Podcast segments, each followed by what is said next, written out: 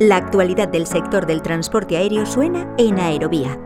En esta edición, la verdad, hemos tenido todos los problemas que podíamos tener y algunos más. Una cosa bastante complicada. Hemos tenido eh, eh, lentitud eh, por nuestra parte en muchas cosas porque tenemos que sincronizarnos con muchas instituciones y, nos gustaría ir a un ritmo mucho más rápido, pero a veces eso no es posible. Entonces, ahora mismo estamos trabajando con los hoteles porque realmente es increíble. O sea, en Gijón no hay, no hay plazas hoteleras ahora mismo en un radio de 30 kilómetros. Es una, una cosa increíble.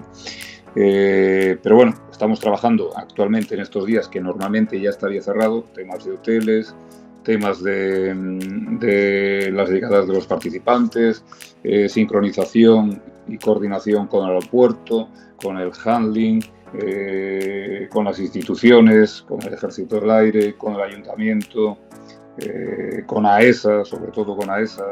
Y bueno, hemos tenido retrasos en cuestiones de seguros, y en cuestiones de, burocracia. Entonces, claro, eh, son muchos frentes abiertos a los que hay que atender con la misma rapidez.